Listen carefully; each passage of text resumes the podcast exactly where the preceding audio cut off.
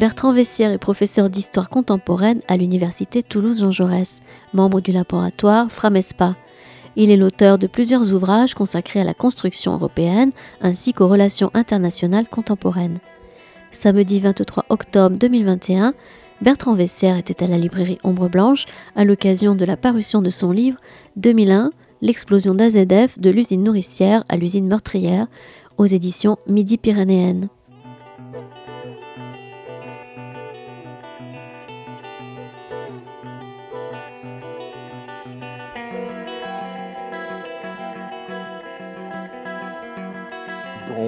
Commencer là. J'espère qu'un petit peu plus de public va arriver. En tout cas, euh, c'est un plaisir euh, pour, nous euh, de reprendre un cycle de, rencontres qui s'était interrompu à cause, bien sûr, de la crise du Covid. Et ces rencontres avaient pour objet de présenter des ouvrages d'une petite collection qui est, d'ailleurs très bien présentée à l'entrée. Et c'est l'occasion de remercier encore une fois la, librairie Ombre Blanche pour son accueil. Euh, petit livre donc qui euh, se rapporte à l'histoire de Toulouse. Le titre de la collection, c'est Cette année-là. Et donc on part d'une année, d'un événement. Euh, aujourd'hui, bien sûr, nous allons parler de l'explosion de la ZF en 2001.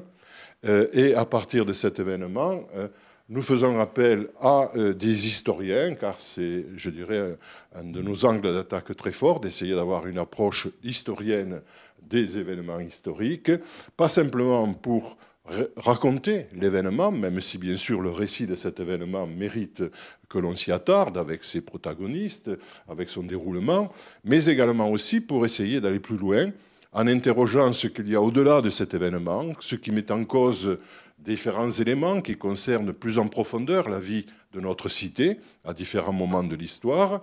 Et puis aussi, la dernière partie, nous demandons à nos auteurs de nous parler de la mémoire que la ville a conservée de cet événement, qui peut être une mémoire matérielle à travers, par exemple, l'architecture, l'urbanisme de la ville ou les institutions de la ville, mais aussi la mémoire que conservent les Toulousains, euh, mémoire vive, ce qui est le cas, je crois, aujourd'hui avec un événement récent, ou mémoire plus ancienne, par euh, le souvenir qu'en a conservé la ville et qu'elle entretient parfois de manière contradictoire euh, de cet événement. Donc nous avons une collection qui s'est enrichie, elle a été créée il y a trois ans euh, juste, elle s'est enrichie maintenant de plus d'une vingtaine de titres.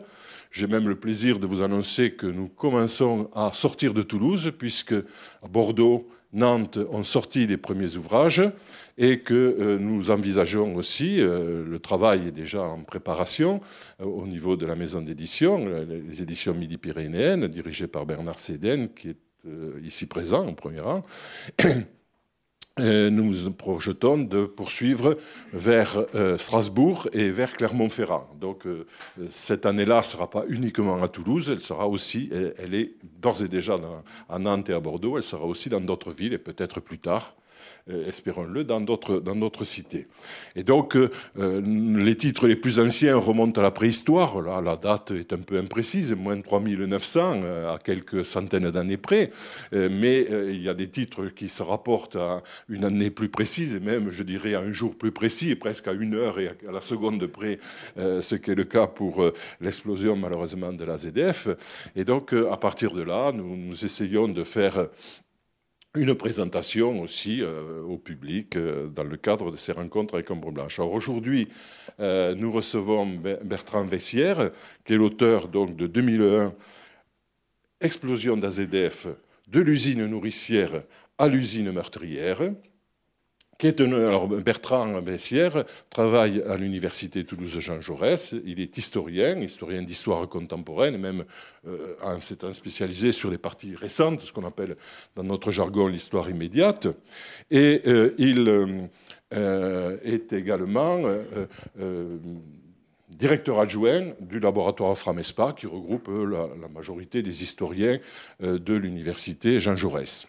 Donc, euh, il nous a proposé de rédigé ce titre euh, pour euh, commémorer à notre manière ce 20e anniversaire, puisque vous savez, il y a juste un mois, presque jour pour jour, euh, ont, eu lieu les commémorations de cette explosion, du 20e anniversaire de cette explosion, et donc le livre est sorti début septembre, justement pour participer à sa façon à ces commémorations.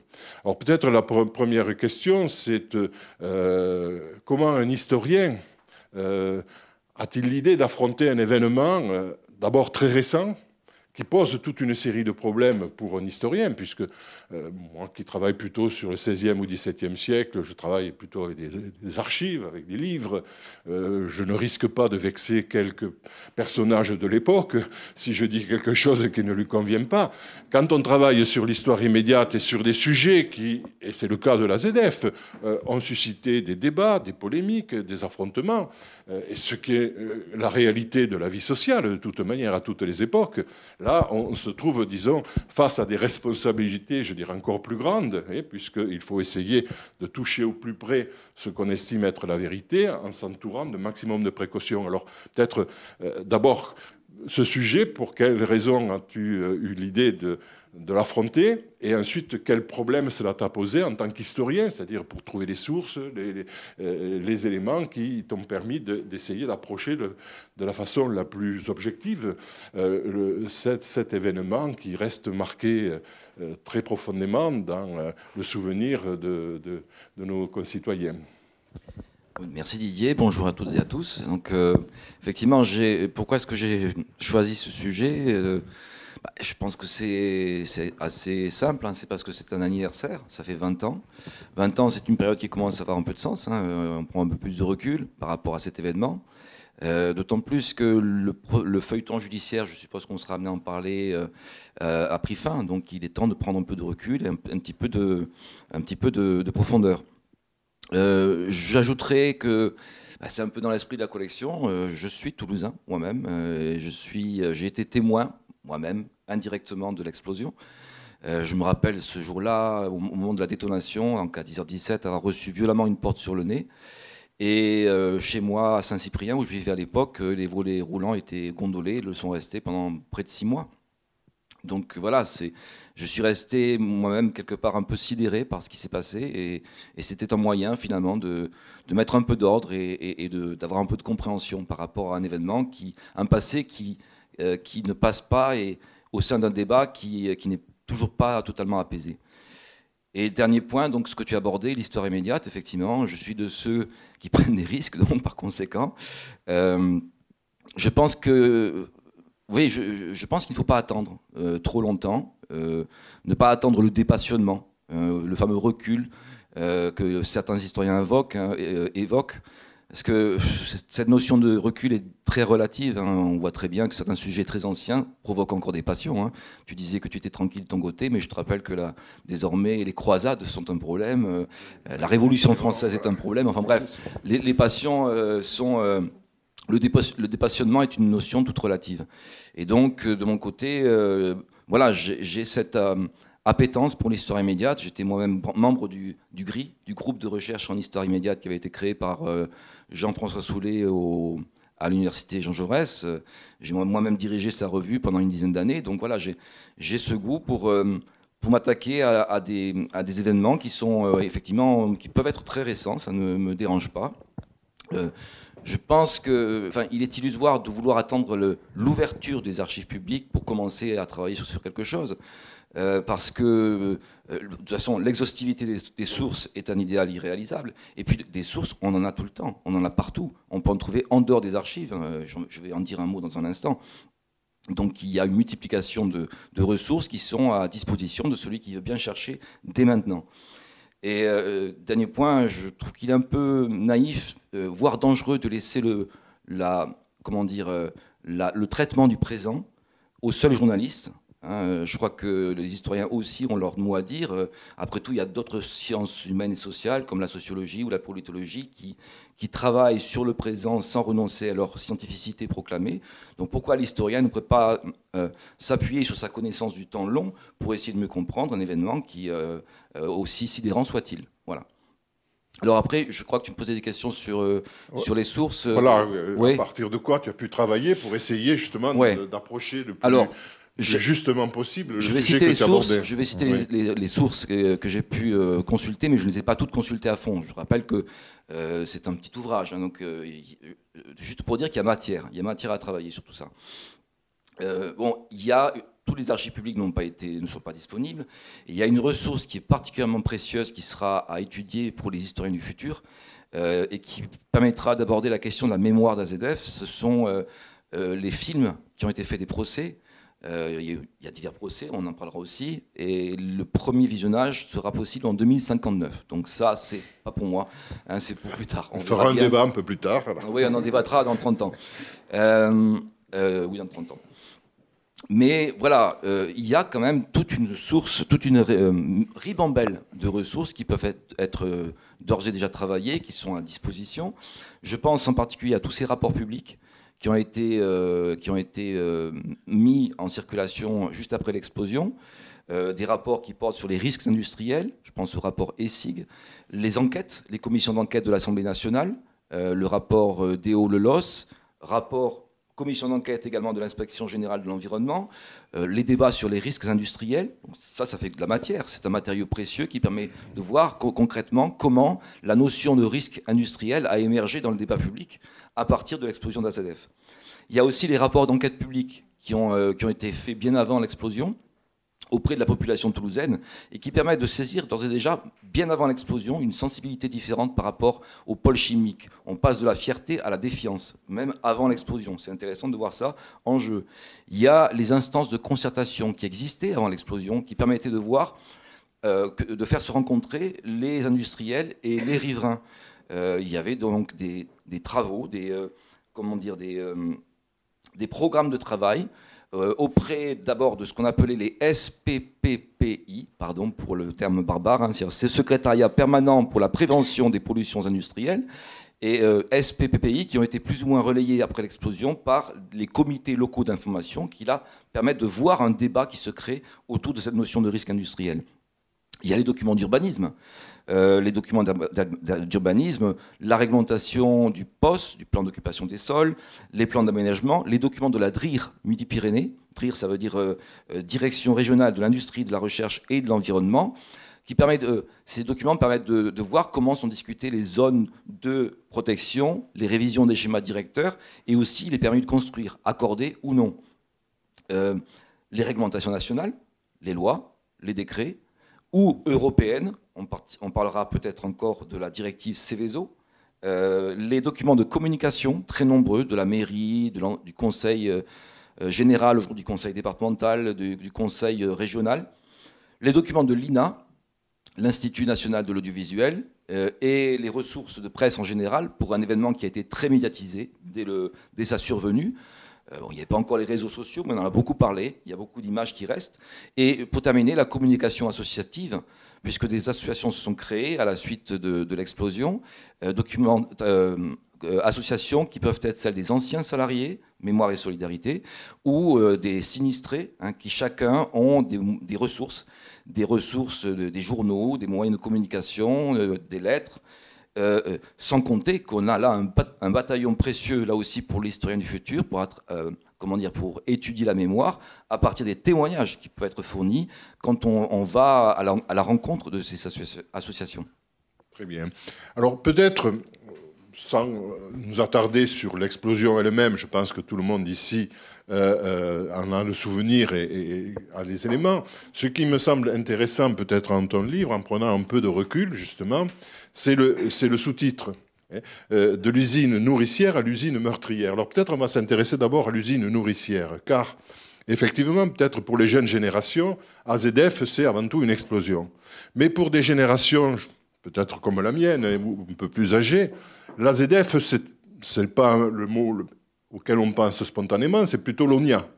Et l'ONIA, c'est quelque chose qui, dans l'histoire de Toulouse au XXe siècle, a représenté un élément, je dirais, constitutif, presque identitaire, et qui, pour beaucoup de gens, aussi bien des salariés que des gens qui vivaient dans l'environnement de, cette usine, y compris environnement euh, géographique et topographique, euh, ces gens, l'ONIA représentait quelque chose qui était perçu comme très positif, comme un élément de modernisation, d'enrichissement de la ville, avec aussi tout un, un environnement social euh, notamment euh, dès l'entre-deux-guerres, mais aussi après 1945, et avec des clubs de sport, le, TAC, des, comités d'entreprise, des quantités d'initiatives. Donc il y, a, et puis des, cités aussi qui se sont formées toutes dans le secteur. Donc c'est une image très positive qu'avait l'ONIA et, peut-être tu pourrais nous rappeler un peu cette histoire, à la fois industrielle et aussi histoire sociale de notre cité, euh, jusque peut-être dans les années 60-70, où, cette évolution que tu as commencé à évoquer euh, a euh, débuté. Oui, effectivement, on peut, on peut prendre trois axes. l'axe économique, l'axe social et l'axe urbain aussi, ça a son importance. En ce qui concerne l'économie, bon, Melonia, donc l'Office national industriel de l'azote, c'est euh, le symbole de l'entrée de Toulouse dans l'ère industrielle. Euh, donc il s'agit d'une. L'ONIA a été créée par une loi euh, adoptée en 1924. Donc c'est important parce que Toulouse avait été une ville un petit peu à l'écart de l'essor industriel, hein, même totalement à l'écart. C'était une ville sainte, c'était une ville savante, mais une ville qui dormait un petit peu, qui s'endormait un petit peu à l'heure de la révolution industrielle. Euh, alors, on peut signaler des choses qui, peuvent euh, fouetter notre fierté locale quand même. Euh, c'est par exemple à Toulouse, quand ont été créés les moulins du Bazac au XIIe siècle, qui transformaient les, blés de la plaine toulousaine en, farine. Et pourquoi j'en parle? Parce que c'est la première société par action qui a été créée en France. C'était donc à Toulouse. Il y a aussi les moulins à poudre qui ont été installés au XVe siècle, à partir du XVe siècle dans, la ville. Alors, dans la ville au départ, mais à force d'explosion, on a fini par, délocaliser ces euh, moulins à poudre en périphérie. Mais voilà, c'est à peu près tout. Donc, euh, euh, les années 20 représentent, enfin, l'installation de l'ONIA dans les années 20 représente une chance, une, ouverture vers l'industrie, ça correspond aussi au balbutiement de l'aéronautique, hein, donc c'est une période assez faste pour Toulouse. Euh, même si, il faut quand même bien préciser une chose, c'est que si l'ONIA a été installée à Toulouse, ce n'est pas forcément pour des raisons économiques. C'est d'abord pour des raisons politiques, hein, puisqu'il fallait, euh, on avait donc avec l'ONIA une, usine stratégique qu'il fallait installer le plus loin possible des frontières, et notamment les frontières considérées comme les plus dangereuses à l'époque, les frontières allemandes. C'est aussi pour ça que euh, Toulouse a été choisi comme lieu de, pour, euh, pour la construction de l'ONIA. Il y avait la reconversion aussi des sites euh, qui avaient été installés pendant la guerre. Oui, bien sûr. L'industrie de guerre. Tout à fait, notamment la poudrerie, dont je vais parler dans un instant. Euh, en tout cas, dès lors, l'ONIA devient une vitrine, la vitrine de la chimie toulousaine, avec des résultats très, très importants qui s'envolent notamment après la Seconde Guerre mondiale. au départ, on fabrique exclusivement des engrais azotés, il faut bien considérer que ça correspond au départ de l'agriculture intensive dans le sud-ouest et en France en général, la France qui était très en retard par rapport aux pays d'Europe du Nord. Et puis ensuite, euh, on assiste à une diversification à partir de 1945 vers la chimie fine. Euh, la, production de détergents, de colle, etc., et même jusqu'à l'eau lourde, utile pour l'industrie nucléaire et l'électrotechnique. Concernant le social, c'est vrai qu'il y a beaucoup à dire. Comme je le disais, euh, l'ONIA représente une euh, fameuse chance de promotion sociale pour beaucoup à l'époque, pour une main-d'œuvre très abondante à Toulouse, constituée pour l'essentiel de fils ou de filles euh, d'agriculteurs qui veulent, qui un emploi à l'année, donc qui vont, se tourner vers l'ONIA. Pourquoi? Parce que l'ONIA a des ambitions, parce que l'ONIA offre de très bonnes rémunérations. je pense à une lettre que j'ai trouvée dans les archives, une lettre de 1925 euh, qui était adressé par la Chambre de commerce de Toulouse au ministère pour se plaindre de ces hauts salaires pratiqués par l'ONIA, qui, d'après la Chambre de commerce, risquaient de, ruiner l'ensemble de l'économie toulousaine. Donc, chance de rémunération alléchante et aussi des chances de promotion sociale dans une ville qui commence dès lors son essor. Donc on a une politique sociale qui est très ambitieuse à l'échelle d'entreprise. Ça peut aussi expliquer pourquoi euh, on est tellement attiré par l'ONIA. Euh, il y a par exemple un système d'allocation familiale qui a été euh, institué à l'ONIA bien avant qu'une loi du 11 mars 1932 les, eut rendus obligatoires, hein, dès 1927. L'ONIA également payait à ses ouvriers accidentés du travail, et dès le jour même de l'accident, l'allocation que les compagnies d'assurance, elles, ne payaient qu'au bout du quatrième jour. Tu as parlé euh, du, comité d'entreprise. Celui-ci est créé en 1945. Et effectivement, euh, c'est un comité d'entreprise très ambitieux qui s'associe à la joie de son personnel en participant, euh, en faisant une contribution pour les mariages, pour les naissances et aussi au malheur qui, là aussi, surviennent au personnel pour les décès. ce comité d'entreprise a institué une aide aux, aux tuberculeux et aux cancéreux. une aide qui assure en principe le versement du salaire intégral à la famille du malade. Euh, le comité facilite également le placement de ces malades dans des sanatoriums ou dans des, euh, maisons de repos.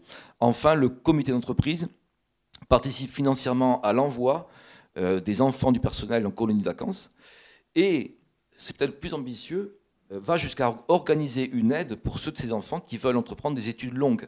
C'est quand même merveilleux, parce que les études à cette époque, c'est extrêmement difficile d'accès, et il s'agit de promotion sociale pour des fils ou des filles d'ouvriers. Hein. c'est quand même quelque chose d'assez extraordinaire. Alors, il faut noter qu'avec AZF, donc azote et fertilisant, qui est mis en place en 1983, ces avantages concernent de moins en moins de personnes, parce qu'on assiste à une, fonte des, employés. Il y a de moins en moins d'employés. On en compte à peu près 1000 dans les, années 80, dans les années 80 et 500 dans les années 90. Euh, sachant qu'à cette époque-là, du point de vue de l'économie, c'est l'aéronautique qui tire la couverture vers elle depuis déjà quelques temps, et que les questions environnementales euh, prennent de plus en plus de place et participent à la stigmatisation euh, de, d'AZF. Enfin, la question urbaine, alors c'est peut-être la, la, plus intéressante et finalement la plus dramatique.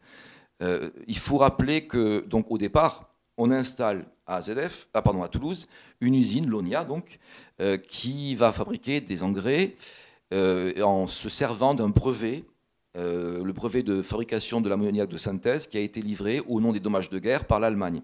Donc il faut trouver un lieu, un lieu pour implanter cette usine extrêmement ambitieuse. Et donc on s'entend pour installer le, le, site à environ 5 km au sud du centre-ville, sachant qu'à cette époque, donc en 1924, à 5 km au sud du centre-ville, on est en pleine campagne. Euh, Toulouse commence à peine son essor. Il y a environ à cette époque, je crois, quelque chose comme 200 000 habitants. C'est pas si mal. Mais voilà, qui sont très concentrés autour du centre. Donc euh, là où le site sera installé, il n'y a rien, si ce n'est la poudrerie nationale qui est déjà en place à ce moment-là depuis 1852. Donc euh, pourquoi cet endroit, donc qui est au sud de l'île du Ramier, sur la rive gauche de la Garonne ben Parce qu'il y, a un terminal ferroviaire, ce qui est quand même utile pour une usine qui va produire et qui va, euh, disons, euh, écouler sa marchandise. Il y a la proximité du fleuve, la Garonne, donc, euh, et puis aussi, opportunité merveilleuse, les terrains sont cédés gracieusement, précisément, par la poudrerie nationale et permettent donc une installation facilitée. Donc je rappelle que la poudrerie nationale, j'en parlerai je crois dans un instant, c'est ce qui est devenu en 1971 la SNPE, la Société nationale des produits euh, et explosifs. Donc rapidement, l'usine se modernise, elle grandit, elle embauche, et dans les années 50, on compte environ 3500 personnes qui y travaillent. 3500 euh, personnes qui font vivre leur famille. Hein. Donc c'est quand même un chiffre assez, assez euh, conséquent. Tout est fait pour les fidéliser. Donc je, des cités ouvrières dédiées, un tramway exclusivement réservé, euh, des activités sociales en tout genre, comme je, viens de le dire, euh, un peu sur le modèle Michelin. Euh, donc l'ONIA, c'est pour les Toulousains la promesse d'un travail et donc le symbole de l'entrée de, la cité dans la modernité. Et malgré les dangers ou les conditions de travail qui sont parfois difficiles, ceux de l'ONIA, un peu comme les gueules noires de la mine, sont, ils vont former une confrérie à part, finalement, pour un métier à part. Et pour cela, ils seront logés à part, c'est là où on retrouve l'histoire urbaine, euh, pour tous ces nouveaux employés, donc qui se sont multipliés, il faut trouver des logements en périphérie de la ville, là où le terrain est moins cher et où il y a moins de contraintes pour construire. Euh, donc on peut dire que des quartiers vont naître de rien, comme Papus, par exemple le quartier Papus, entre autres, hein, il y a plusieurs quartiers qui, euh, apparaissent. À ce moment-là, la cité Papus qui est construite entre la fin des années 40 et le début des années 50, 900 logements vont être construits. Euh, sur euh, le terrain d'une ancienne coopérative laitière qui avait autrefois, longtemps avant, appartenu à un capitoul, quelques siècles auparavant. Donc c'est, euh, on voit donc c'est pourquoi cette installation? Parce que bah, il faut que que l'usine soit accessible. Donc il faut rapprocher les ouvriers de leur lieu de travail. Ils sont juste à côté, avec des petits immeubles de trois étages pour les ouvriers et des résidences pavillonnaires pour les cadres. Donc il y a des installations qui sont, euh, euh, euh, faites, comme le stade de Gironis ou le TAC, dont tu as parlé, le Toulouse Athletic Club, sous l'impulsion du comité d'entreprise. donc on a un développement qui s'accélère, notamment dans les années 40 et les années 60. Je pense en particulier à ce vaste projet que le Mirail, qui prévoit 27 000 logements, euh, très près de l'usine, finalement à un kilomètre à, vol d'oiseau, à l'ouest du site euh, de, de l'ONIA. Euh, donc, dès lors, dans les années 50-60, la ville a rattrapé, oui, la ville a rattrapé l'usine. Voilà. Il n'y a plus, ce n'est plus la campagne. Il n'y a plus de campagne. Il y a désormais des quartiers en, Palu, en Palo, Papus, la Faourette, etc., qui sont peuplés de gens qui travaillent à l'ONIA. Et donc, il n'y a plus de il n'y a plus de ceinture verte, si vous voulez, autour de l'usine, si ce n'est peut-être euh, à l'est les coteaux de pêche David. Mais c'est tout. Sinon, la ville est vraiment, euh, est vraiment en place. Alors, sans oublier euh, la mise en place d'une rocade qui jouxte le site et des couloirs aériens qui survolent également ce site, qui, qui, vont, qui partent de Blagnac. Alors, le problème, c'est qu'avec le temps et la stigmatisation croissante euh, de, sites comme AZF liés aux politiques environnementales. Je pense en particulier à l'institution de la directive Céveso, qui a été une directive donc, qui, euh, qui cherche à identifier euh, les sites industriels les plus dangereux et à mettre en place un haut niveau de prévention.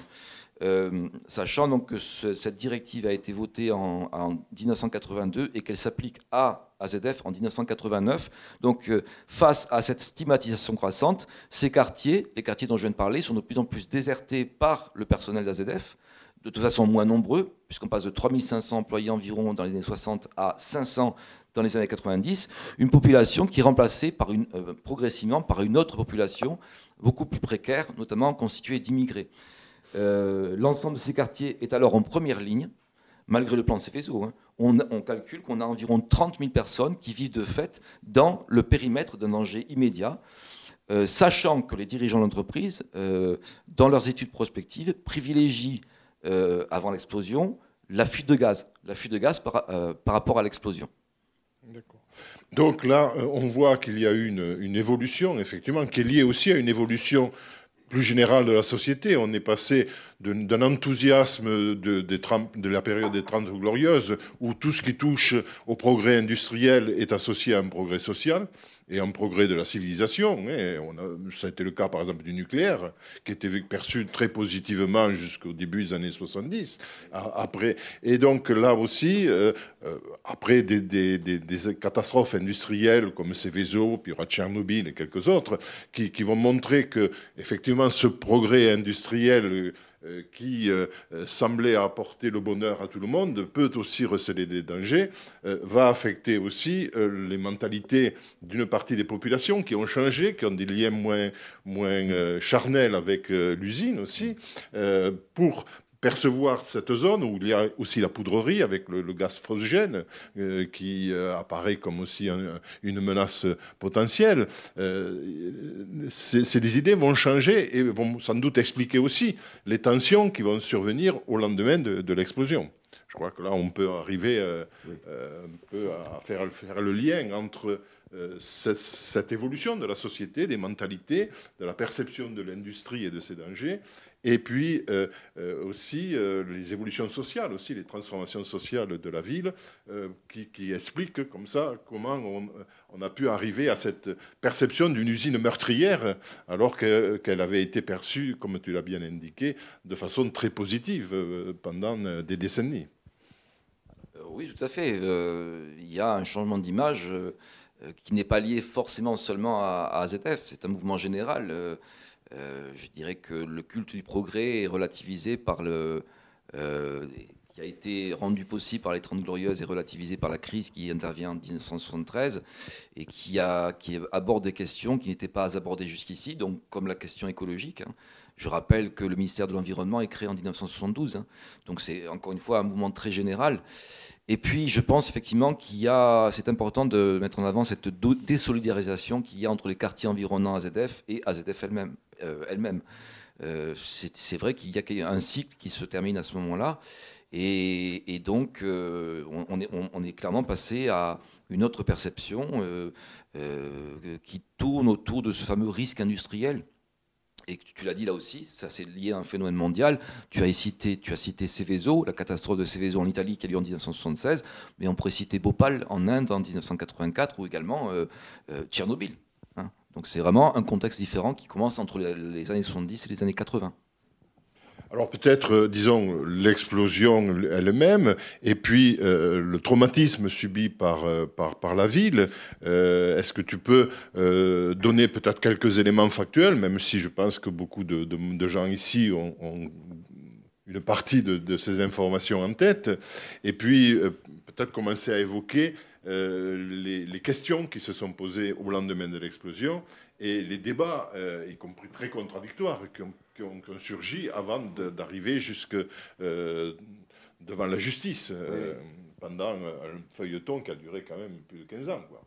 Qui a duré exactement, euh, enfin par rapport à l'explosion, une, plus de 15 ans. Plus. Oui, donc là peut-être qu'on peut aborder la question des, mémoires. Parce que je dis bien, voilà, les mémoires. Il y a des mémoires différentes de l'événement. Et ces mémoires se sont mobilisées dès les premiers jours de, l'explosion, quelques jours après on a deux sensibilités différentes qui vont euh, se faire jour.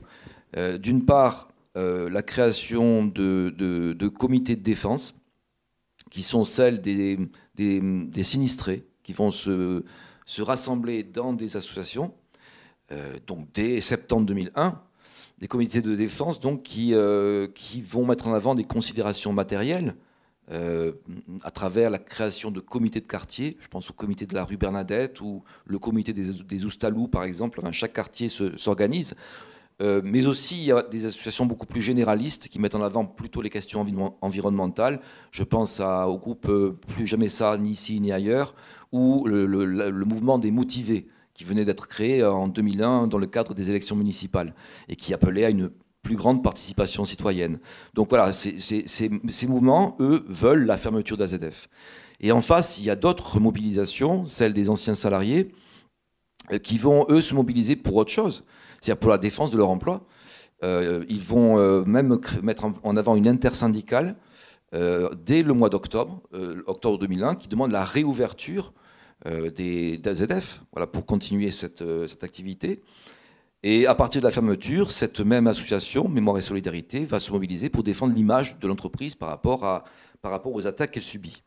Donc euh, euh, voilà, on, voit deux mémoires qui se créent au même moment, euh, dès la survenue de, l'événement, et qui vont déboucher sur une vision différente, une vision différente de ce qui s'est produit.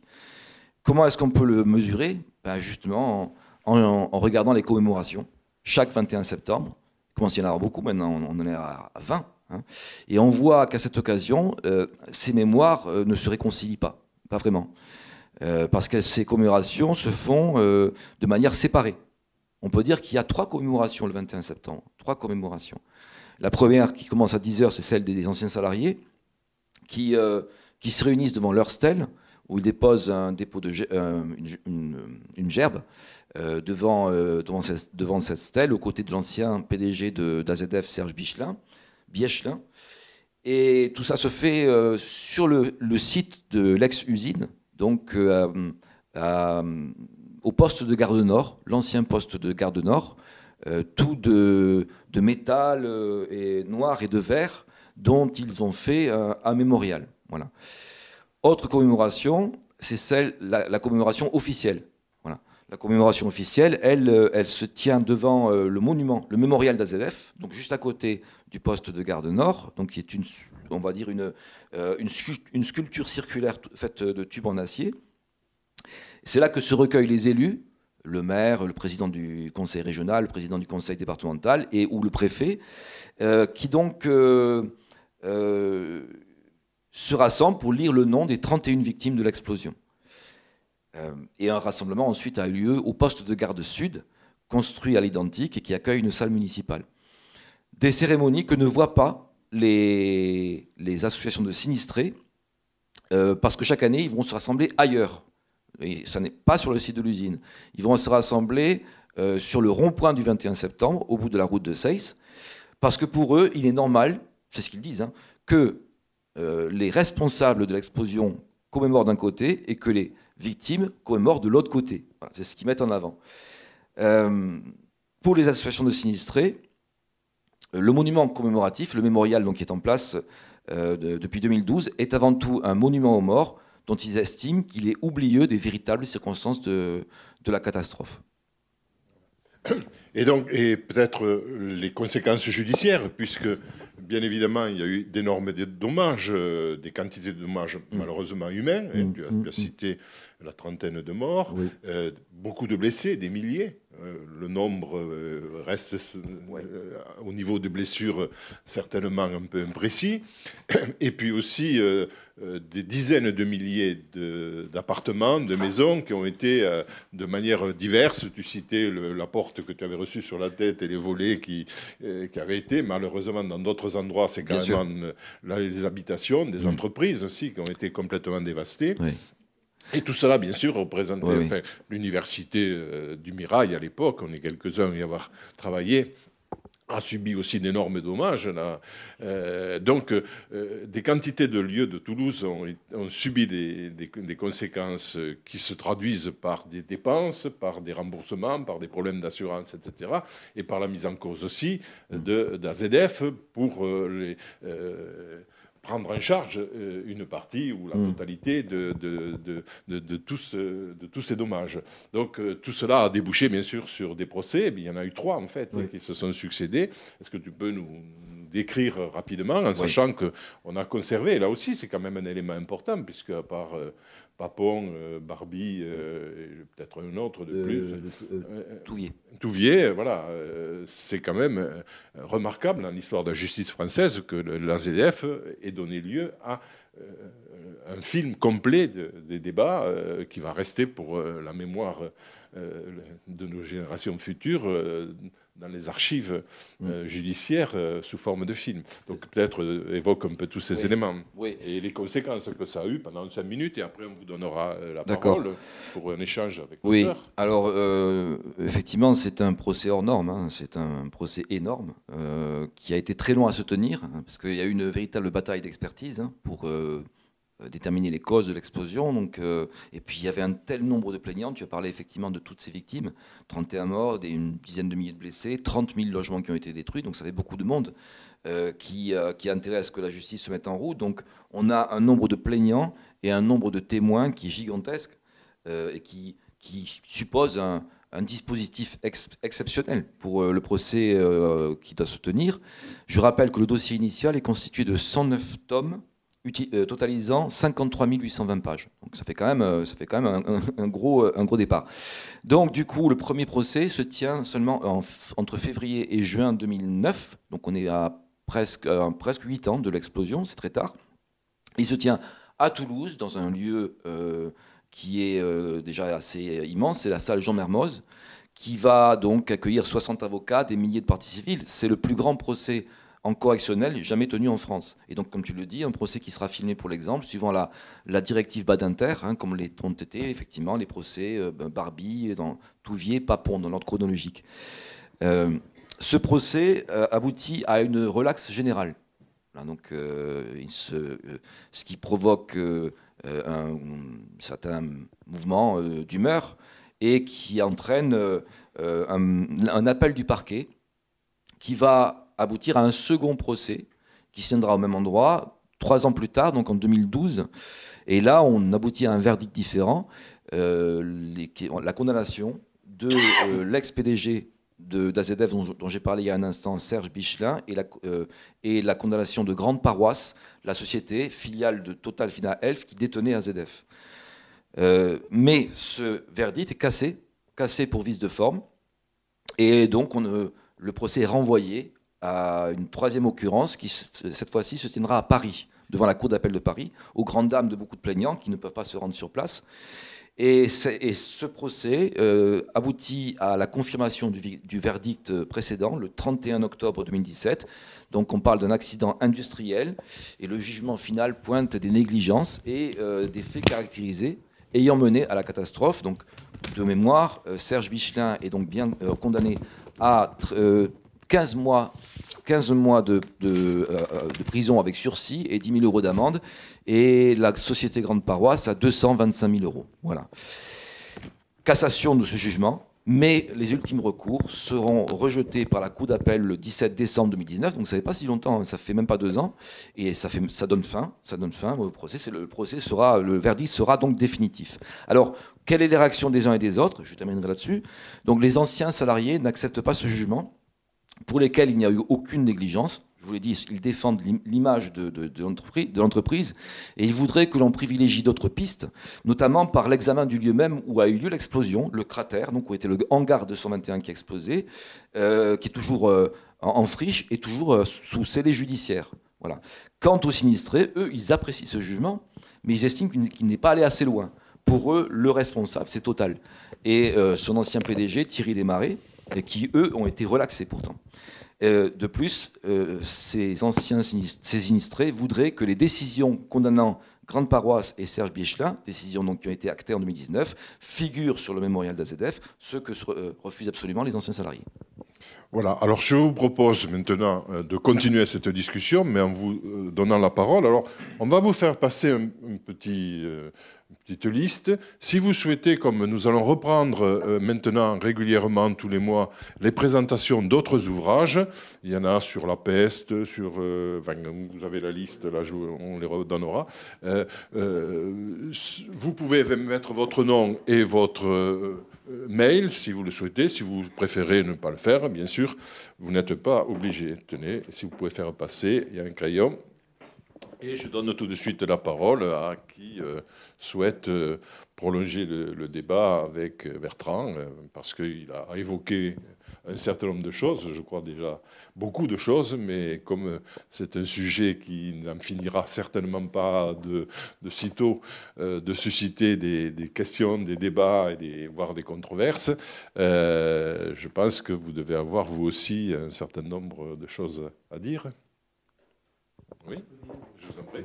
Merci si vous permettez, pour des raisons euh, médicales, je préfère rester assis parce que ma station euh, debout est particulièrement pénible. Moi, je dois dire d'entrée pour que à M. Vessière, je n'ai, je n'ai pas lu son livre. Voilà. Donc, euh, je l'ai pas fait pour des raisons qu'il pas certainement comprendre. Au bout de 20 ans, avec l'implication qui a été la mienne, je suis arrivé à un degré de saturation qui fait que il a fallu qu'on m'encourage fortement pour que ce matin, je vienne ici reparler à nouveau d'AZF dans ma famille, c'est un sujet tabou, parce que maintenant, bon, effectivement, c'est trop dur à supporter. Oui, alors je me suis, euh, on me demande de me présenter. Je suis Jacques Mignard, je suis le président de l'association, je suis un ancien salarié et président de l'association AZF Mémoire et Solidarité qui regroupe de nombreux salariés. Pas tous, elle regroupe même aujourd'hui, je dirais même des, sinistrés qui nous ont rejoints parce que, bon, sur certains thèmes, on peut avoir des, des, des points de convergence. Donc je me retrouve, je dois le dire très clairement, hein, je me retrouve, mais je fais pas de... Si j'avais des choses à dire, j'ai l'habitude de les dire clairement. Donc euh, je me retrouve pleinement dans, le, dans ce qui vient d'être dit, sur l'histoire, sur son interprétation, dans les grandes, pratiquement dans toutes les grandes lignes. Bon, évidemment, il y a des points de détail sur lesquels on pourrait revenir, mais je ne pense pas que ce soit très utile. Donc, effectivement, euh, je pense que euh, le, livre est le reflet fidèle d'une réalité que nous avons connue les uns et les autres, chacun à notre place. Concernant, alors je vais quand même être plus précis, moi, concernant l'association de salariés, puisque je suis censé la représenter, même si on ne m'a pas mandaté pour ça, mais je ne pense pas avoir des problèmes avec mes anciens collègues pour, pour prétendre les représenter. le, je pense que les, tensions que l'on vit aujourd'hui, après, qui se manifestent par les fameuses trois euh, cérémonies. D'abord, les trois cérémonies, je dois dire qu'en ce qui concerne les salariés, ils participent à deux de ces cérémonies, euh, à la cérémonie des salariés, puis ceux qui le souhaitent, dont je suis, on va même déposer une gerbe euh, avec la municipalité. Il n'est par contre pas question que l'on aille au rond-point des, rond-point des sinistrés, au rond-point du 21 septembre, je crois que ça a été baptisé, où là, bon, on a affaire à une, un positionnement clairement politique, où chacun est dans sa posture, le seul ennemi n'étant pas ni la sécurité ni l'environnement, le, le, seul point de convergence, c'est Total, que l'on doit mettre en cause pour des raisons que l'on peut apprécier, partager ou pas, mais qui sont effectivement le dénominateur commun qui motive euh, ceux qui se retrouvent ce jour-là euh, à cet endroit. Alors nous, on a, euh, les problèmes, ce que je peux expliquer, c'est l'origine de cette division. Alors c'est vrai que la population sinistrée ayant évolué, ne ressemblant plus du tout à ce qu'était euh, euh, la population salariée au début des années 50. Alors progressivement, c'est vrai que les anciens salariés euh, ont quitté la, la, cité Papus, par exemple, dans la mesure où euh, les voitures étant là, les moyens de communication étant plus faciles, ils se seraient éloignés de leur usine. A l'avantage qu'habitent Portet aujourd'hui ou, ou Roc que, que, Papus. Bon, ils se sont éloignés pour des raisons essentiellement pratiques. Donc, le, problème que l'on a eu, c'est qu'on on avait été, on a été, et là il y a une responsabilité quand même des médias, à mon point de vue. C'est que dès le lendemain, et peut-être il faudrait le prendre en compte, Dès le lendemain, tout le monde se rappelle les titres de la dépêche, c'était une usine poubelle, euh, on, faisait n'importe quoi. À on faisait n'importe quoi. ça, les salariés n'ont pas apprécié, parce que, en même temps que les exigences en matière de sécurité et d'environnement euh, se faisaient, se renforcer au fil des années, je peux vous assurer que, à l'intérieur, de, dans l'usine, les exigences se tombaient sur les épaules des salariés. Je dis souvent, pour en résumer, quand j'ai commencé à travailler à l'ONIA en 1900, à l'ONIA, c'était la dernière année, en 1967, j'ai euh, le, chef du personnel, le chef du, service qui arrivait, les gens travaillaient en 3-8, le, chef du service qui arrivait le matin, il demandait quelle était la production, à quel niveau de production on était. À partir des années 80 ou 90, il demandait est-ce que nous avions, nous avons des régions Garonne ou atmosphériques Et est-ce que nous avons eu des accidents de travail? Voilà. C'était, euh, je pense, révélateur d'une évolution qui n'est pas propre à la ZF et qui est vraie dans toute l'industrie. Mais c'est vrai qu'aujourd'hui, l'industrie, en particulier en France, a une image qui ne correspond pas forcément à ce qu'elle est réellement. Donc, le, problème que nous avons eu en, en, 2001, mais dès le 22 septembre, hein, euh, il faut prendre, on prendre les journaux, il y avait même une édition spéciale le soir du 21 septembre de la part de la dépêche, pour ne pas la nommer. Donc, on disait c'était poubelle, pratiquement les responsabilités étaient déjà euh, ciblées, arrêtées, définies, euh, et chacun était montré du doigt. Nous, on a, d'abord eu ce, phénomène de rejet par rapport à ce qui s'est passé, à ce, que l'on disait qui, était infondé. Ensuite, nous avons eu, face à euh, des, des sinistrés qui demandaient la fermeture de l'usine, nous avons eu le réflexe sur lequel on peut revenir, qui a été discuté quand même, je peux vous assurer. J'étais accessoirement le, secrétaire de la section CGT de l'usine. Je peux vous dire que nous avons longuement discuté au sein de la CGT, puis au sein du personnel, sur l'attitude à prendre par rapport au maintien ou pas de l'entreprise. Dans la mesure où les installations pouvaient être redémarrées, majoritairement, sinon presque unanimement, nous avons demandé le maintien de l'activité chimique de d'AZF euh, et, le, redémarrage des ateliers. Ce en quoi on s'est opposé très clairement à ceux qui, à l'extérieur, demandaient la fermeture de l'usine. On le faisait pour deux raisons. Et ça, je crois que ça a été euh, quelque part un peu occulté dans la discussion passionnée qu'il y avait alors. On le faisait d'abord, il faut le, dire, il faut l'assurer euh, et l'assumer. On le faisait pour assurer le travail des, des gars qui étaient susceptibles de le perdre et qui l'ont perdu et qui l'ont perdu. Je ne parle pas seulement des jeunes d'AZF. Il y avait tous les sous-traitants.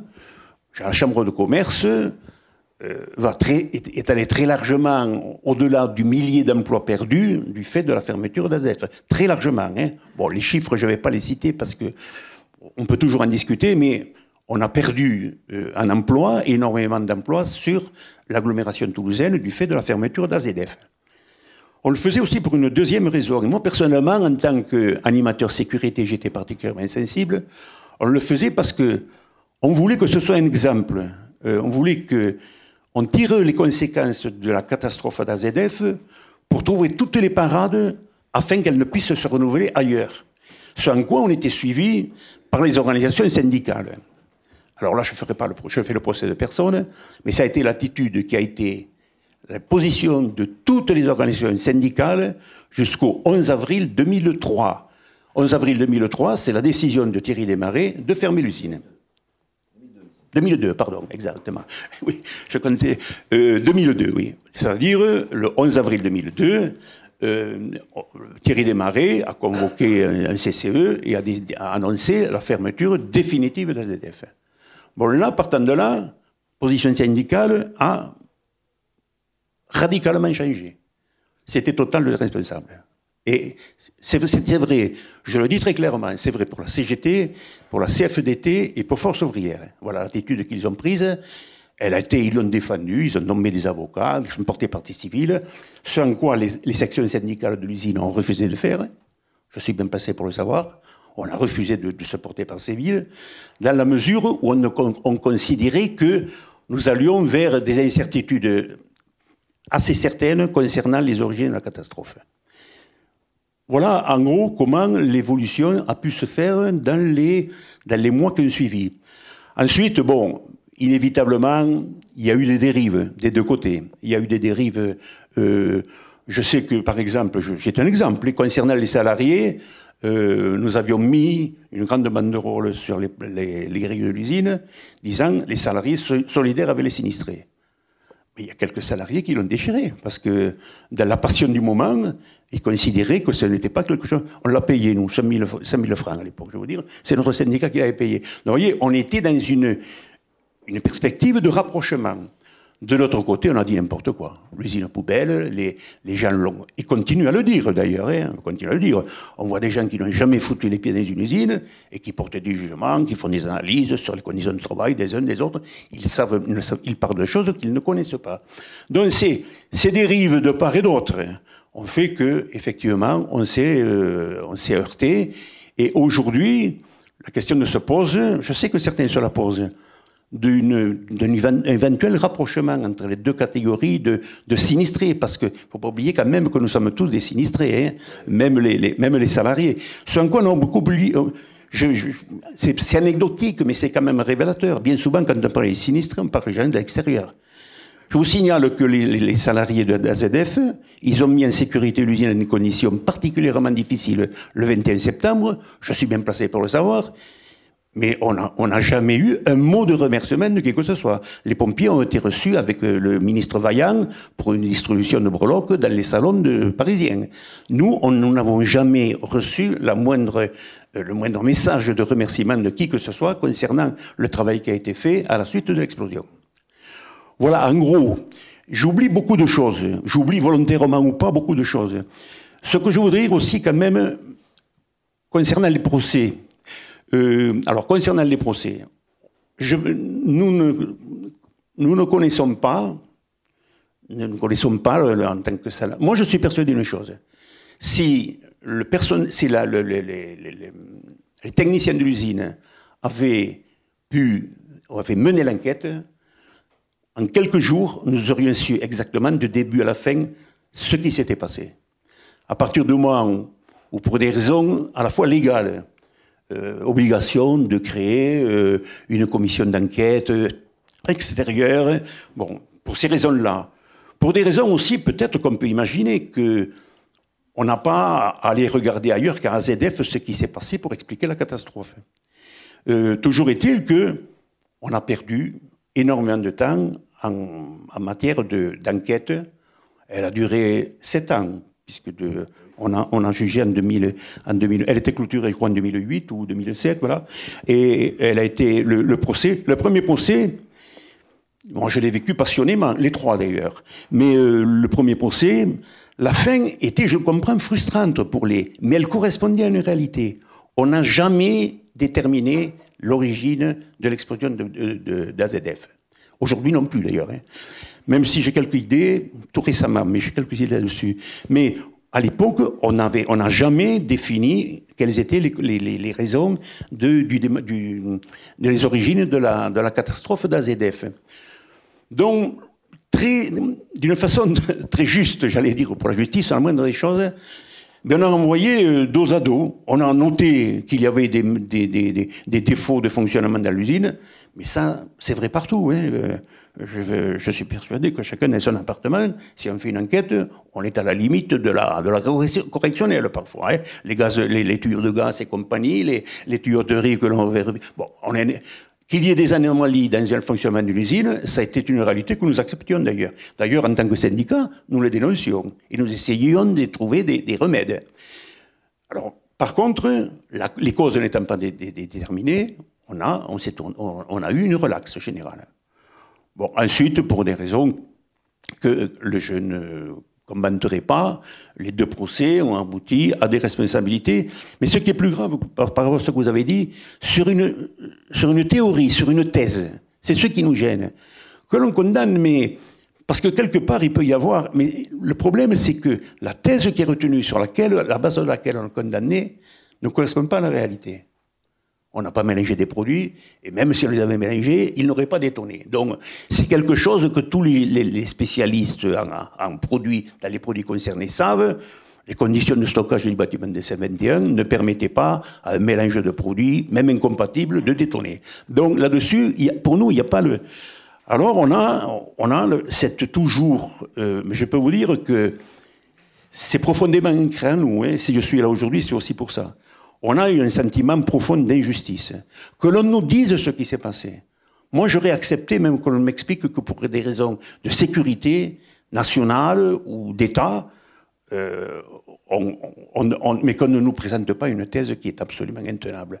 C'est ce qui explique qu'aujourd'hui, tous ces petits défauts, toutes ces difficultés s'accumulant, on en est à la situation où l'on en est, à savoir que nous sommes tous insatisfaits, et que finalement on donne une, union, une, impression de, division que d'ailleurs les médias s'emploient à entretenir, même au-delà de la réalité, et qui est finalement préjudiciable à tous et qui ne nous fait pas avancer pour résoudre le, le problème qui reste celui de la, de la catastrophe d'AZF. Merci de, mais merci pour ce témoignage.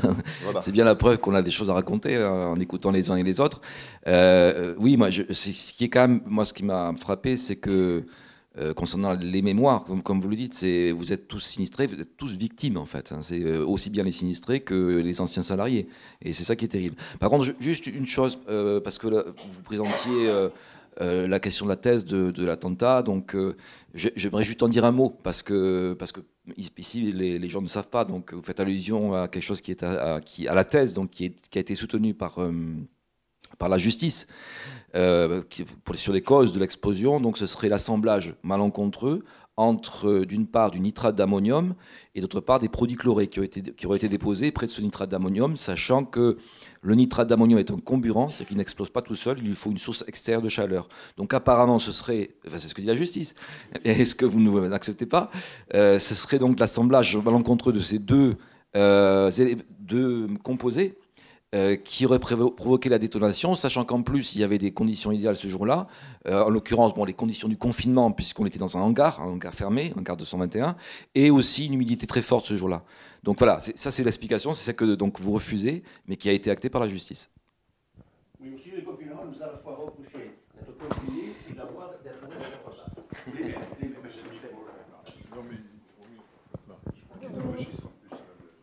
Je voudrais te poser une question concernant la page 42, le troisième procès. Ce procès condamne à nouveau Serge Biéclin et Grande Paroisse pour les mêmes raisons qui avaient été, etc. Mais ils ont été condamnés à quoi concrètement? Ah, mais Je, l'ai dit. Euh, je l'ai dit. Euh, Serge Bichelin a été condamné à 15 000 euros, euh, pardon, à 15 mois de prison avec sursis et à donc 10 000 euros d'amende. 10 000 euros, oui, c'est la question que je voulais poser. C'est ça, 10 000 euros. C'est ridicule, enfin. Oui, c'est peu. C'est relativement peu. Si vraiment il est responsable, 10 000 euros, ça paraissait peu. Mais bon, c'est ce que la justice a acté. Et quant à Grande Paroisse, c'est 225 000 euros, ce qui peut aussi paraître peu par rapport aux moyens de, la société. Voilà, il y a eu quand même. Euh, euh, Total a mis beaucoup d'argent aussi. Euh, oui, 2 milliards, dans 2 milliards d'euros. 2 milliards d'euros. 2 milliards d'euros. en plein procès. Ça n'a pas été repris dans Non, moi, je, je, prends la parole aussi. Je suis un ancien ingénieur d'AZF.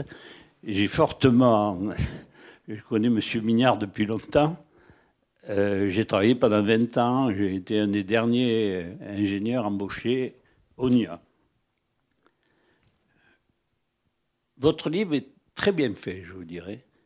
Mais il dit avant et après.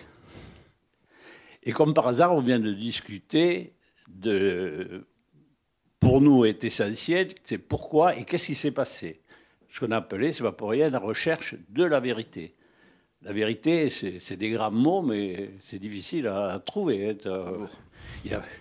on va prendre d'autres exemples, ne serait-ce qu'en ce moment, hein. moi je sors d'une conférence sur les antivax et tout ça. Euh, ah. euh, c'est des, bons sujets vis-à-vis de, non mais vis-à-vis de la connaissance, vis-à-vis de, et, et, même temps du sens du risque, du risque je crois que le, dernier conférencier que j'ai entendu disait on est rentré dans une société où on, ne veut, on persuade les gens qu'il n'y a pas de risque. Et je crois que c'est vrai, ou que le risque zéro est tout ça. Enfin, bon, c'est une parenthèse. Mais pour en revenir, je, crois que ce qu'a dit Mignard euh, résume pas mal de la position qu'on peut avoir. Ce qui est dommage, c'est que à un moment donné, là, je crois bien résumé, même côté euh, victimes et sinistrés, et il y en a eu, il y a eu 31 morts quand même. Je n'ai pas encore entendu le chiffre, mais 31, morts. Plus les victimes. Euh, je peux vous dire, je suis allé à pas mal d'obsèques, d'enterrements dans les 31 morts. Euh, le soir, je n'ai pas, pas dormi de la nuit. Au bout d'un moment, on n'a plus voulu chercher la vérité. C'est pour ça que nous, on, a, été choqués. Alors ça, c'est le problème de l'instruction, c'est le problème de tout ce que vous voudrez. Mais à un moment donné, nous, on continue à dire, mais essayons de comprendre ce qui s'est passé. Essayons de comprendre. On n'était pas là pour défendre Total, on s'en foutait éperdument. On a été partie civile dans le procès pour avoir accès au procès. moi, j'ai suivi, bien sûr, les, les trois procès. Mais d'essayer de comprendre. Et vous l'avez résumé tout à l'heure un peu, on est dans la période où on continue à chercher à comprendre. Et d'ailleurs, nous, on envisage, puisqu'on a quand même travaillé pas mal sur cette recherche, mais avec nos petits moyens, enfin, il y a autant d'ingénieurs que de non-ingénieurs dans l'association, et puis on a quand même euh, pas mal de, de connaissances en chimie, si l'on peut dire, euh, d'essayer de, le, comment de le diffuser d'une autre manière que certains bouquins qui ont été faits, euh, qui sont une charge sans grande démonstration, honnêtement. Hein. Ce n'est pas le cas de votre livre, encore une fois, que j'ai bien apprécié, et je l'ai lu, autant j'ai persuadé Mignard de venir, mais moi je l'ai lu, et qui est très bien fait, mais je vous dis encore une fois, avant et après. Quoi. Hein, mais pendant, euh, quand je dis pendant, c'est le problème de, la vérité de, l'explosion, qui pour nous euh, représente quand même quelque chose, dans la mesure, euh, puis ça peut servir à pas mal de gens quand même, pour l'industrie, qui représente quelque chose de pas de pas en rester sur cette version finale de, la justice. Moi, j'ai entendu euh, une conférence, il y a des gens qui parlent. Euh, un ancien magistrat de, Toulouse qui s'est occupé ou qui a participé au procès. J'y suis allé, il a parlé de tout, sauf de vraiment. Euh, le procès avait été très bien organisé, tout ça. Bon. Vous discutez avec lui, je dis, mais à un moment donné, vous êtes à la retraite, maintenant, qu'est-ce que vous en pensez? Réponse, la justice est passée, terminée. Euh, ben oui, la justice est passée, mais honnêtement, on est encore 20 ans après, on n'a toujours pas compris ce qui s'est passé. Qui est toutes ces victimes et tout ça, je suis loin de, vous dire que c'est rien, hein, ça, la catastrophe.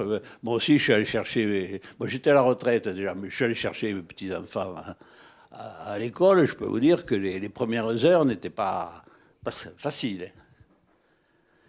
Hein. Mais je suis content qu'il ait dit tout ça parce qu'il y, a ce morceau-là qui manque. Alors vous dites, il fera rappel aux mémoires. Quoi, euh, et c'est vrai, mais en les mémoires, euh, les témoins, il y en a encore quelques-uns. Euh, ça va se dissiper.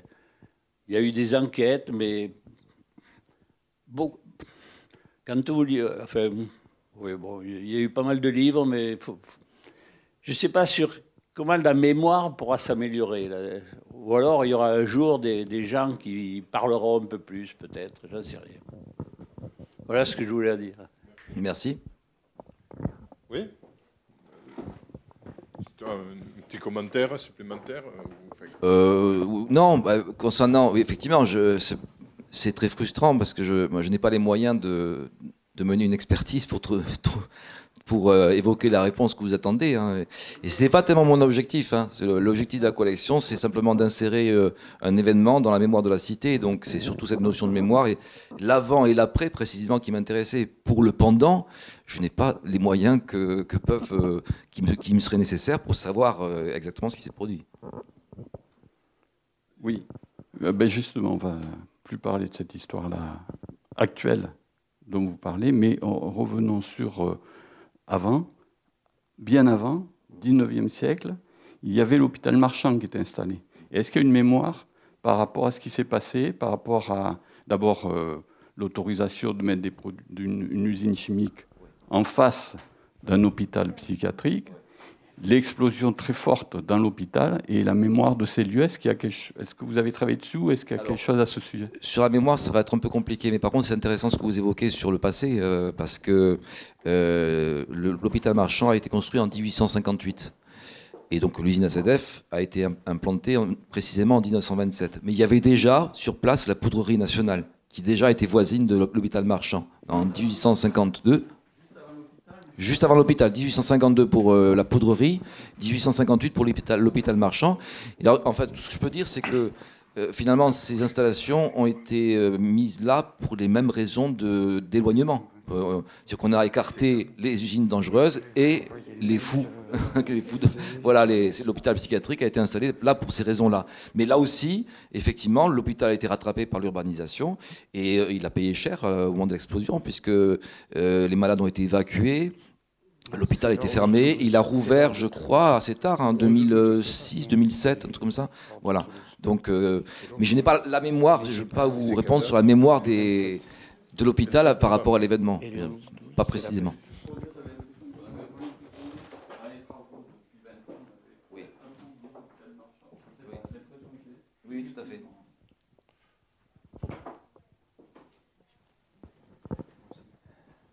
Oui, je, vous remercie pour ce livre. Je n'ai pas fini de le lire, mais je, vais le finir. Merci. Euh, il m'a rajeuni parce que euh, je n'étais pas à Toulouse quand AZF a explosé.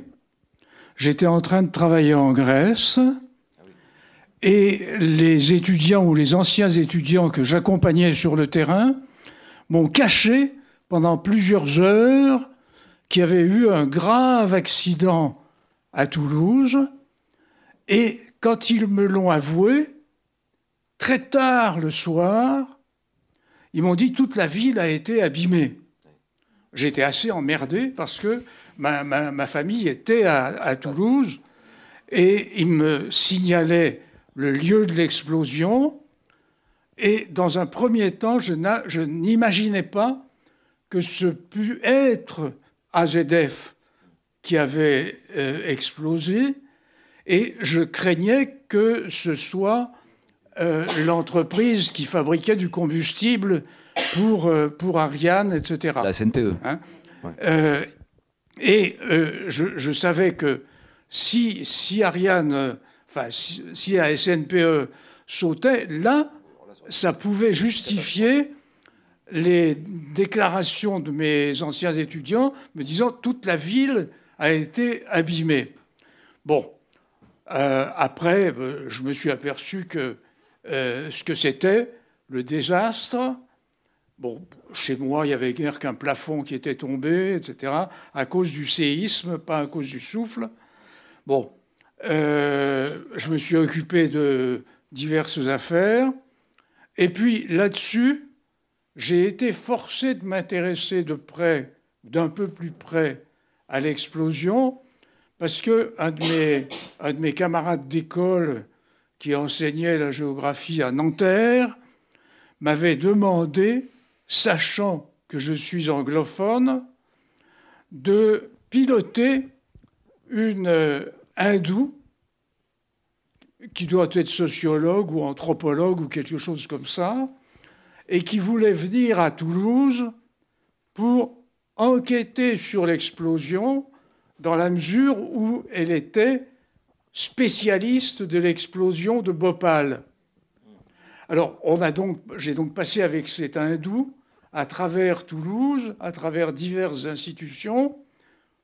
La mairie a refusé de nous recevoir, par exemple, mais on a eu quantité d'autres témoins et j'avais pu de la sorte apprendre énormément de, de choses, tenter de comprendre, sans jamais imaginer ce que pouvait être la cause de l'explosion, même si je savais que les ammonitrates pouvaient exploser, parce que dans mon enfance,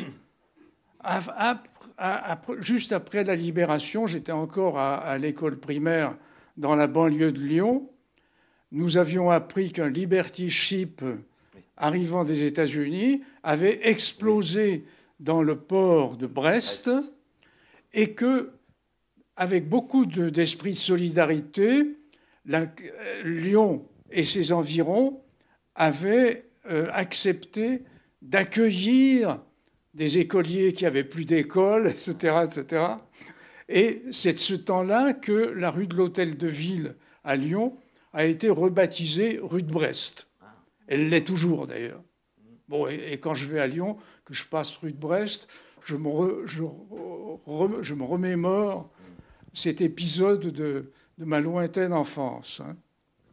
Bon, voilà. Euh, merci d'avoir écrit ce livre. C'est vrai que vous ne nous apprenez pas la vérité, mais euh, en tout cas, je ne suis pas sûr que ça soit véritablement le but des historiens.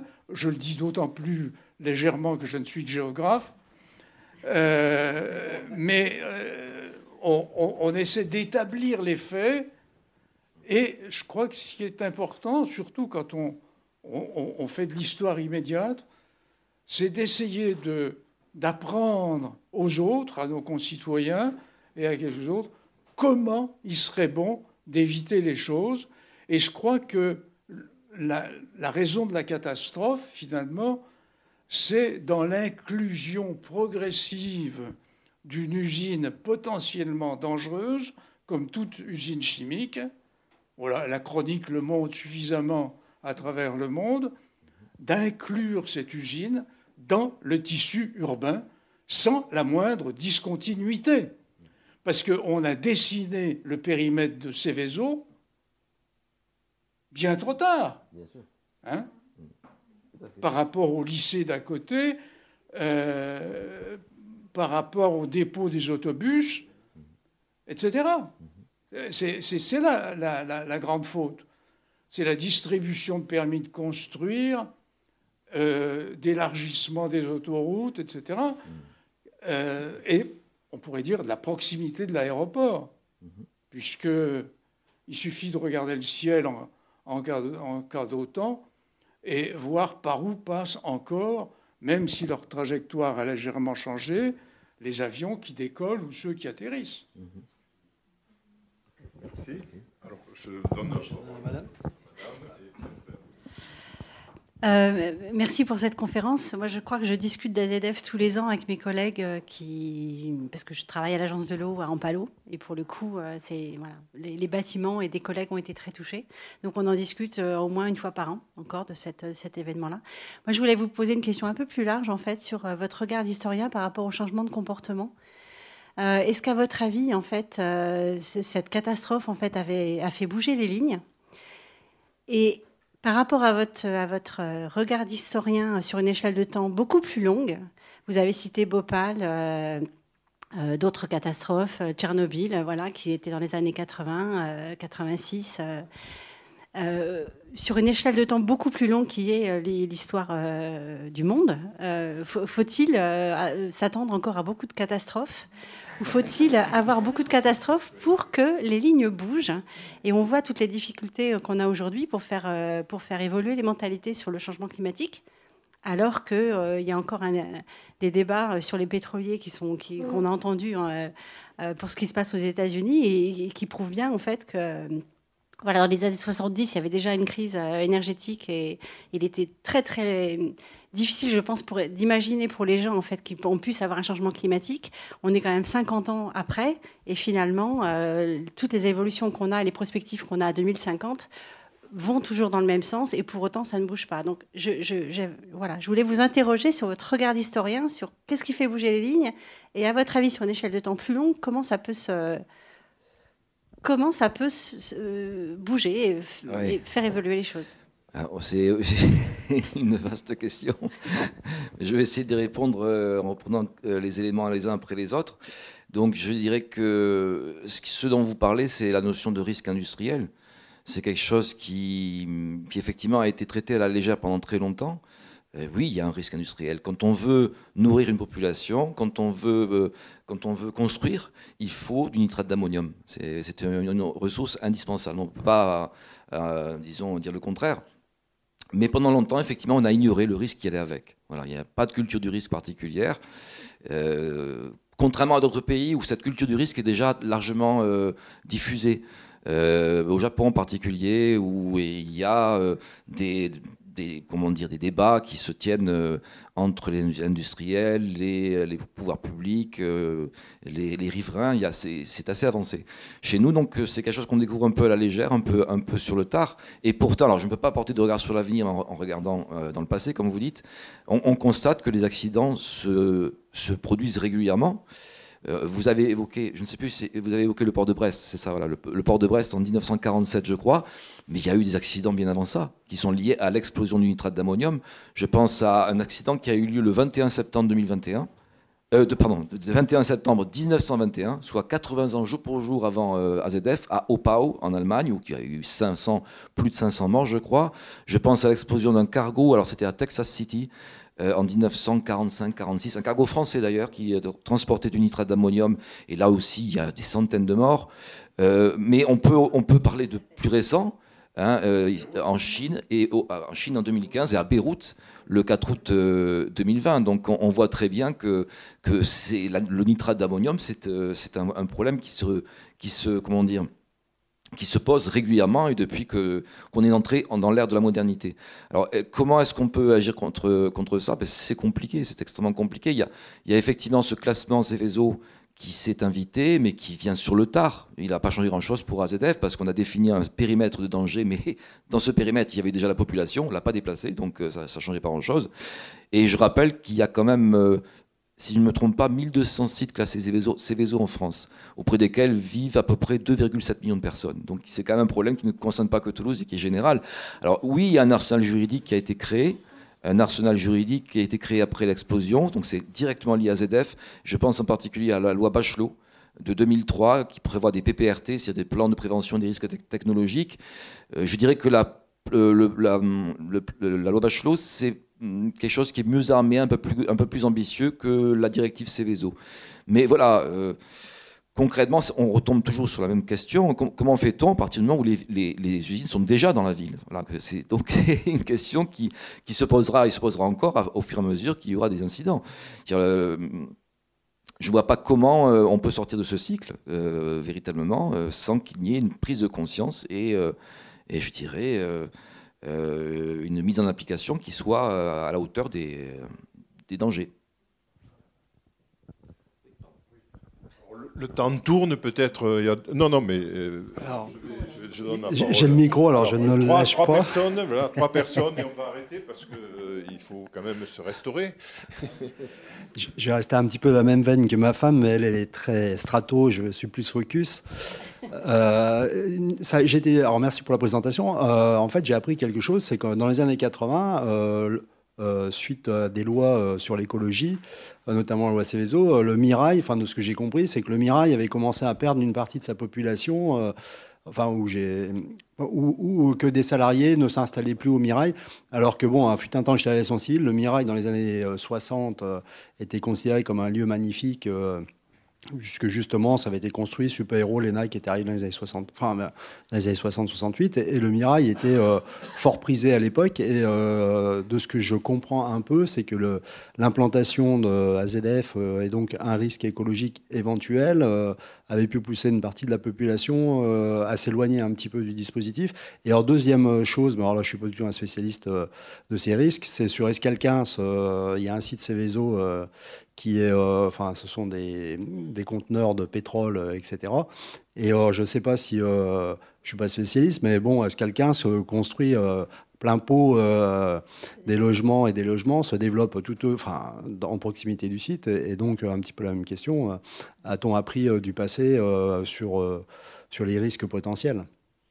Alors concernant le Mirail, euh, quand, le Mirail a été construit, c'était effectivement une, euh, construction très ambitieuse, euh, pleine d'espoir. C'était dans des sociétés des logements modernes, mais le Mirail, ça n'a pas trop concerné finalement les, employés d'AZF. Eux étaient déjà sur place, ils avaient déjà leur quartier à Papus, à, à la Faourette. Donc, donc c'est pas le Mirail n'est pas vraiment concerné.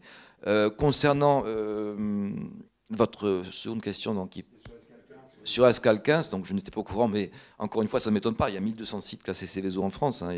Il, y a, 108 sites aussi qui sont classés euh, Céveso, qui portent précisément sur les endroits où sont stockés du nitrate d'ammonium.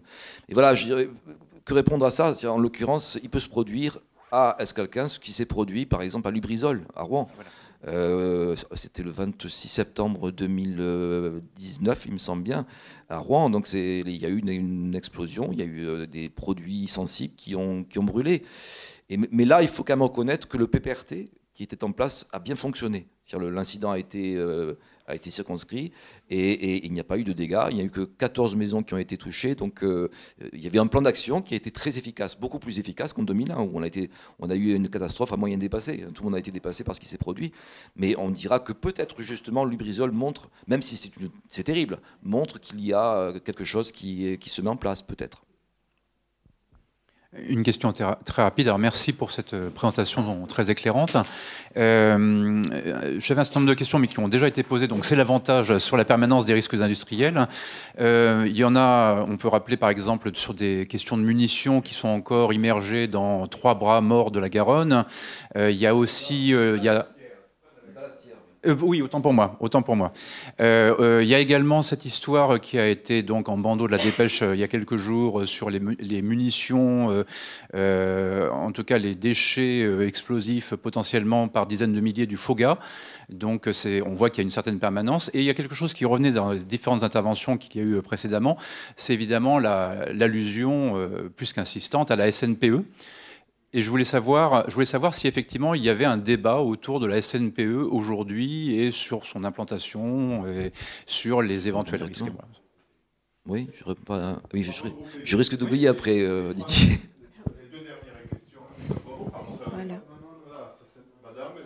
Ouais, je veux faire très vite. Je suis euh, pas vraiment impliquée. Je suis simple citoyenne de Toulouse.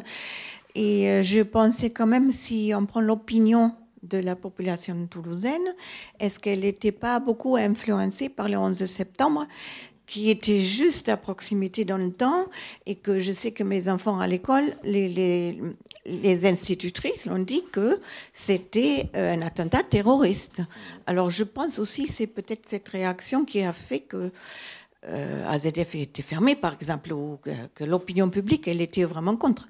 Euh, je pense. Hein. Bien sûr. Donc je, oui, les deux questions. Oui, j'aurais beaucoup de choses aussi en tant que témoin, mais c'est hum, par rapport euh, au postulat.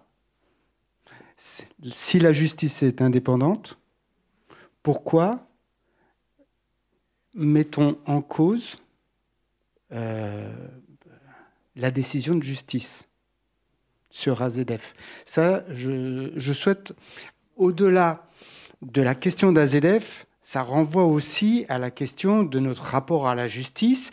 Vous parlez des antivax. Euh, ça, ça me pose question. Dire euh, qu'on qu'on ne sait pas. Alors, je vais le dire autrement. Euh, par rapport à la couverture médiatique, il y aurait beaucoup de choses à dire. On, a privilégié les témoins parce que euh, pour les journalistes, ce sont des bons clients, ça, incarne, ça fait vivre le débat ou la polémique. Mais euh, sur le livre de Bertrand Bessière, un journaliste toulousain, mais qui est correspondant de journaux nationaux. Quand je lui ai envoyé euh, l'ouvrage, heureusement qu'il ne l'a pas chroniqué, ou peut-être aurait-il fallu qu'il le chronique, mais il a une vision partielle, tronquée, en disant euh, que le livre faisait la part belle à la thèse complotiste alors que vous reprochiez, entre guillemets, hein, monsieur, qu'il ne parle pas du pendant. Euh, donc peut-être que l'apport de l'historien est peut-être aussi utile que l'apport du journaliste. Euh, couverture nationale, BFM 2. Oui. Non, non, non, ça c'est un autre. Non, non, vous voyez pas le journaliste dont je viens de parler. Là, c'est un autre exemple. BFM, ce sont deux journalistes. L'un euh, a trouvé euh, très bien l'ouvrage sur la partie avant. Il ne connaissait pas l'histoire de l'ONIA, c'est Christian Chavagneux qui a, créé Alternative économique, et donc qui, sait beaucoup de choses, mais voilà, le livre a appris le avant. Et son, correspondant, euh, Jean-Marc Daniel, a trouvé trois réserves à l'ouvrage ça, déstabilise toujours l'éditeur. C'était euh, notamment, on ne sait pas pourquoi. Donc le livre, effectivement, n'apporte pas la réponse, si ce n'est la réponse, euh, la justice a dit.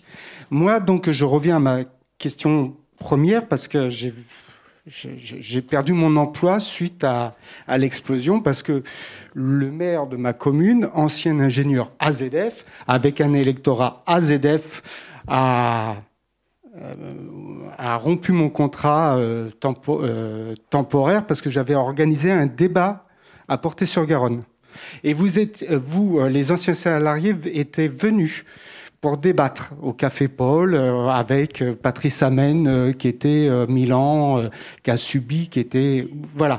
Donc j'étais plus jamais ça, mais pas gauchiste. C'était en fait le risque industriel. On l'a pris en compte parce qu'on a ah, vous voyez, je, bon, mais c'est pas un coup commercial, euh, l'éditeur euh, que je suis. Quand Bertrand Vessière a proposé cet ouvrage, euh, ben, je ne cherchais pas la vérité, mais à établir les faits et à dépassionner les mémoires, peut-être. comme vous l'avez dit, moi j'ai été à, la dernière je vous voyais parmi euh, tous les élus et, d'autres euh, salariés qui beaucoup étaient restés près de votre stèle. Hein.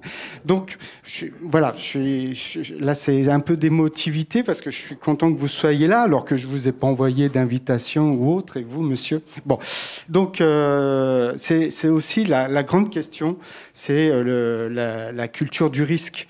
Et aujourd'hui, je pense que la population toulousaine ben, est repartie, et, d'autres populations, dans ses habitudes. Alors, il y a probablement des gens sensibilisés à Escal 15. Nous, on a... Euh, comment euh, Lindergaz, je ne sais plus comment ça s'appelle, qui est Céveso à Portée-sur-Garonne. Euh, parce que je suis à Portée-sur-Garonne. Et quand on a habité Portée-sur-Garonne, mes beaux-parents avaient dit Oh là là, mais il y a AZF, ça va sentir mauvais. Et puis il y aura l'explosion, mais pas l'explosion, mais euh, on sera dans le couloir euh, du vent. Mais on a décidé euh, d'habiter Porte-sur-Garonne parce que j'y travaillais avec nos deux enfants. donc on a assumé. Et si on a été pour la fermeture du site, c'était pas par vengeance en disant ah on, s'est trompé en habitant Porte-sur-Garonne. C'est que effectivement, une fois que l'usine a été intégré à la ville. Nous, on a pris notre risque d'habiter à, proximité, mais une fois que ça a explosé, quelle que soit la, raison de l'explosion, on ne va pas remettre, puisque justement, euh, peut-être citoyens plus, éduqués, euh, intéressés. Euh, bon, une fois que ça a explosé, ben, c'est bon, table rase. Excusez-moi hein, de... Bon, là, je redonne le micro. Bon, alors Bertrand, peut-être, je ne sais pas si, si on peut conclure, malheureusement, eh, c'est un sujet qui va susciter encore de longs débats. je vais pas conclure. Et je, trouve très bien déjà que peut-être notre petit livre euh, aide à, faire avancer le débat, y compris peut-être à le dépassionner, même si euh, la mémoire de chacun, on le voit à, travers vos interventions, euh, reste encore très, très, très vive.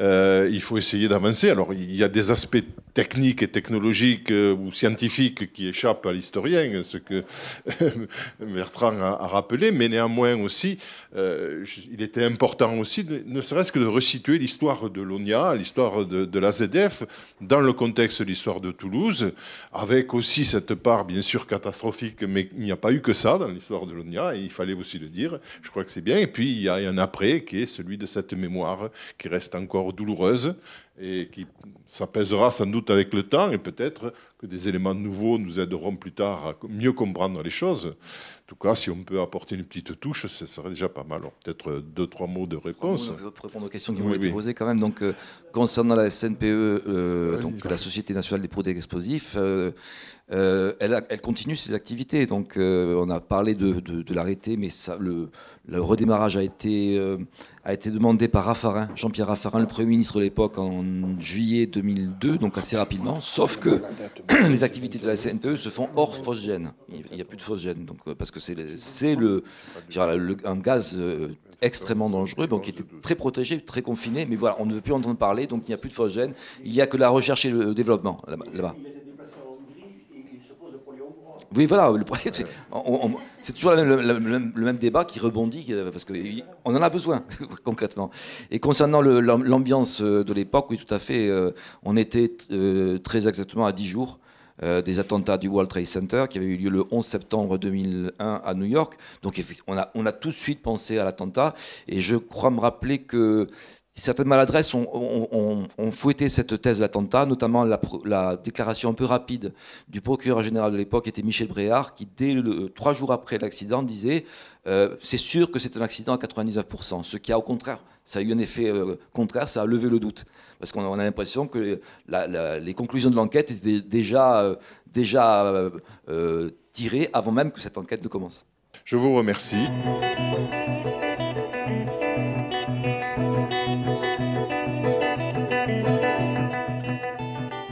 Vous venez d'écouter à l'instant Bertrand Vessière, auteur du livre 2001 L'explosion d'AZF, de l'usine nourricière à l'usine meurtrière, édition Midi-Pyrénéenne, à la librairie Ombre Blanche, samedi 23 octobre 2021. Réalisation et mise en onde de la rencontre Radio Radio.